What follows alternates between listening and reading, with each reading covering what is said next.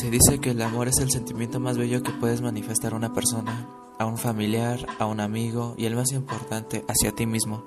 El amor es definido por Aristófanes como el sentimiento más grande que podamos manifestar los seres humanos y que nada se puede comparar con el placer de sentirlo. Existen varias maneras de definir el amor. Es un sentimiento que sigue presente en nuestras vidas y este programa estará para conocer las diversas maneras en cómo manifestamos el amor. Hola, muy buenas noches. Espero que hayan tenido un día agradable, que todo lo que realizaron hoy les haya ido de maravilla. Y si tuvieron un mal día, solo descansen mientras les cuento una historia. Les aseguro que mañana, después de esto, tendrán un día excelente. Eh, los pongo un poco en contexto. Meses atrás una amiga me dio un libro el cual se veía muy simple, lo cual agradezco, no leo mucho la verdad. Y pues ese libro contenía una lectura muy simple, muy este rápida. Y pues ese libro pues te lo puedes leer en un día, en media hora, si te clavas. Es un libro muy sencillo. Pero bueno, ¿de qué trata ese libro? El libro es como una guía, el cual puedes apoyarte para superar rupturas amorosas. El libro me gustó por varias cuestiones que decían ahí. Refleja, reflejaban algunas de mis vivencias cuando tuve el corazón roto y más aparte cuando tuve ciertos problemas aparte de, de cosas relacionadas a relaciones.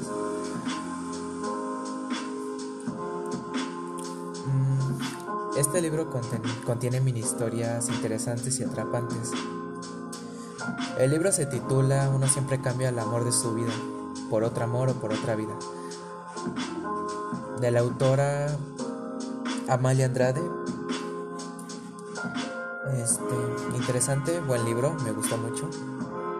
Y bueno, por la cantidad de seguidores que tengo, puedo decir que no es que no que no me pagan por hacer publicidad. Pero pues no está de más que, que lo consigan y lo leen. Y les voy a relatar una de las historias de este libro. Esta mini historia tiene el nombre de Llorando se fue. Biografía apócrifa de Joao Pedro de Almeida Santos Abreu, autor de La Lambada, canción muy popular de los años 90. Según mis investigaciones dicen que desde los años 90 si me equivoqué, háganmelo saber. Comencemos. Todo comenzó con un viento atrapado entre el pecho y la espalda. Perdón, entre el pecho y la espalda. Algo iba a salir mal, pensó Rita de Almeida Santos Abreu, mientras lavaba los calzones en la ducha. El lugar, una casa pobre al norte de Salvador Bahía, Brasil, donde Rita vivía con su tío sordo de un oído. El año 1968. El color del cielo de ese día, azul claro, el color de los calzones que lavaba Rita rosados. Lo que había pasado una semana antes, la última noche de Rita con Abel, su novio, desde hace siete meses. Abel tenía 21 años y Rita tenía 15. A Abel le gustaba jugar fútbol, tomar cerveza con hielo, estar dentro de Rita, holgazanear.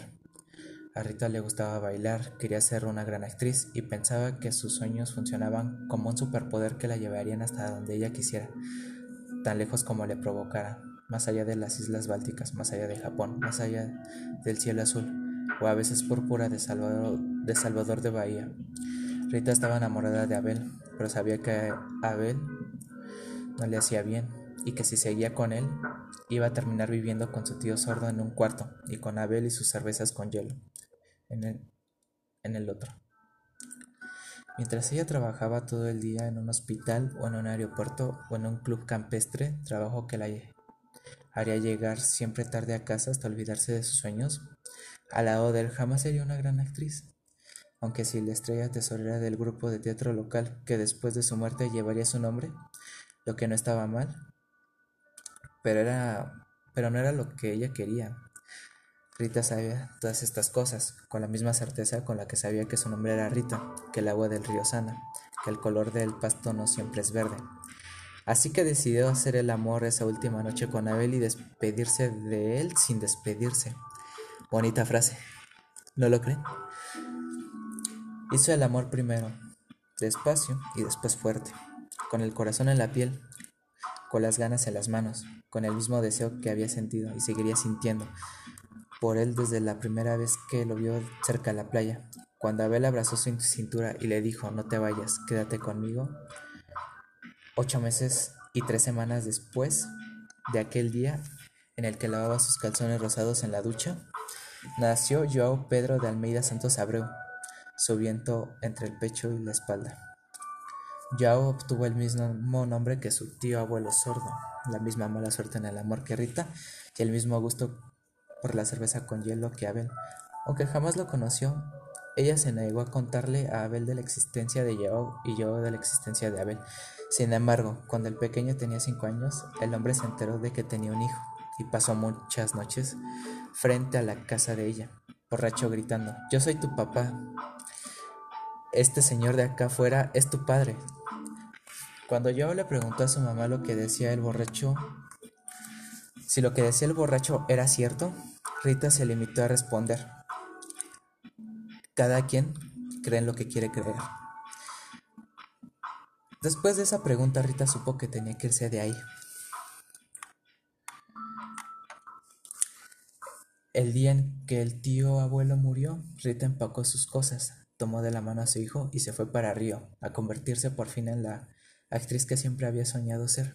Antes de montarse en el taxi, Joao pegó en la puerta de la casa un papel que decía Señor borracho que grita en las noches y dice ser mi padre. Nos vamos para Río. Esta es nuestra nueva dirección. Venga a verme. Y ahí está la dirección, la cual no es muy legible, pero ahí está. El día de su cumpleaños número 21, Joao salió de su casa, listo para presentar en la universidad una de las teorías científico-emocionales en las cuales invertía todas las horas muertas, todas las noches frías de junio al lado de su madre, mientras ella repasaba libretos en voz alta. Río, 21 años después. Yo había crecido prácticamente sin amigos y era como des y era de esperarse. Nunca se había enamorado.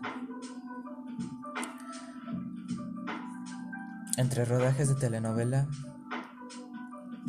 que hacían que Rita no tuviera que no estuviera jamás en casa y regresara a horas siempre inusuales, como a la 1.45 de la mañana o a las 2.02 de la tarde, su Madre a veces recordaba que tenía un hijo y le gritaba, deja de leer y consigue una novia. Acto seguido era como si volviera a olvidar la existencia de yo y comenzaba a recitar los monólogos extensos, en los que despotricaba con fervor de la televisión brasileña, de los jefes de producción, del mal aliento de la protagonista, de la comida de los sets de grabación y sus efectos en la caída del pelo, de los libretistas y sus sueños frustrados Rita no quería ser solamente la actriz secundaria de la telenovela de las 7 de la noche.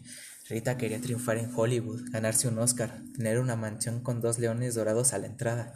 Su motivación era la insatisfacción, y la insatisfacción crónica, como todos sabemos, es un virus mortal. El sueño de Joao era ser el Carl Sagan de las teorías afectivas, y estaba convencido que lo que presentaría ese día en clase iba a revolucionar el mundo y le daría fama mundial, pero nunca pasó. En el camino a la universidad, sentada en la fila de adelante hacia atrás del bus, Joao conoció a Aurora. Aurora tenía 19 años, le gustaba comer crema de dientes escondidas y quería ser doctora. Podría decir que lo que pasó cuando se vieron fue amor a primera vista. Pero eso, además de ser un lugar común horroroso, constituiría contar solamente la mitad de la verdad. Lo que pasó fue esto. Yao vio a Aurora y se enamoró de ella. Lo supo porque prefirió quedarse hablando del clima o de la situación política hasta el final de la ruta del bus. Cuando el conductor los hizo bajarse en la mitad de la nada, por eso nunca llegó a presentar su teoría revolucionaria, afectiva, decisión de la cual se repetiría para siempre. Aurora vio a Joe y pensó que podría enamorarse de él, aún más que quería intentarlo. Y se pone bueno. Pero aquí lo vamos a dejar por hoy. Si ustedes quieren saber qué pasa después, consigan ese libro. Es muy interesante. Eh, o, o lo pueden conseguir por un PDF, lo cual no es correcto, no lo hagan, no está bien, no lo hagan, consigan ese libro, es muy bueno. Y, te y les puedo decir que es una lectura muy rápida. Y la pasarán bien.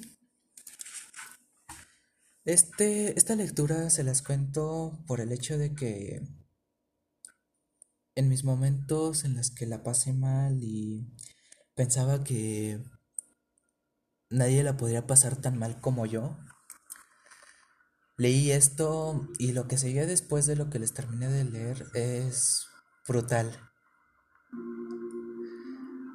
A yo le pasan muchas cosas y todo lo que le pasó es como si me pasara a mí. Toda esa lectura que yo leí fue como si me pasara a mí. Y me hizo reflexionar el hecho de que todos nos encerramos en nuestros problemas y decimos nadie la puede estar pasando peor que yo. Esto me ayudó a darme cuenta que en algún punto, en algún lugar de este mundo, alguien la puede pasar peor que uno que nuestros problemas son son nada con lo que pasa en el mundo. Hay gente que no come, hay gente que no sabe si al día siguiente va a tener que comer, si al día siguiente va a seguir vivo. Hay mucha gente que, a pesar de tener toda la riqueza del mundo, no es feliz o combate una enfermedad que ni con todo el dinero del mundo va a poder resolver. Un ejemplo es lo que está pasando actualmente con esta enfermedad que todos conocemos. Mm, el hombre más rico de México se enfermó. Nadie es exento a, a enfermarse. Este, si ahorita tú no tienes esa enfermedad, se podría decir que eres más afortunado que el hombre más rico de México. Al día de hoy ya está bien. Tiene los mejores especialistas a su disposición. Es algo que él ha generado, pero el punto aquí es que la persona más rica del mundo también puede obtener esa enfermedad. Hay que cuidarnos día a día y cuidar a nuestros seres que, queridos. Y decirle cuánto los amamos, lo feliz que nos hace el estar con ellos. Bueno, solo quiero darles este consejo. Hay personas que ignoran el hecho de que en algún punto sus seres queridos de un día para otro ya no estén y no tienen ese tacto o el tiempo de decirle a sus papás, a sus parejas, a sus hermanos, a sus amigos que los aman y que son parte fundamental de su vida. Eh, yo, lo, yo considero importante nunca quedarse con cosas guardadas. Es revitalizante soltarlos, a pesar de los problemas, a pesar de todo vas a tener una persona que siempre te va a apoyar. Y lo mínimo que podemos hacer es agradecer ese esfuerzo y hacerle saber que que se sienten felices y agradecidos por todo lo que han hecho para ustedes. La situación en el mundo es muy difícil y no podemos darnos el lujo de callarnos las cosas. Si podemos hacerlo ahora, pues hagámoslo. Y con esto quiero finalizar este programa. Regresando un poquito a lo de la historia, esta historia me ayudó a, entender que mis problemas son minúsculos, son minúsculos comparados con lo que pasa en el mundo. Solo hay que seguir y echarle ganas día a día y todo va a mejorar. Y bueno, Eso es lo que quería agregar. Bonita noche, espero que hayan disfrutado del programa y nos vemos mañana con otro programa. Y los quiero mucho, hasta luego.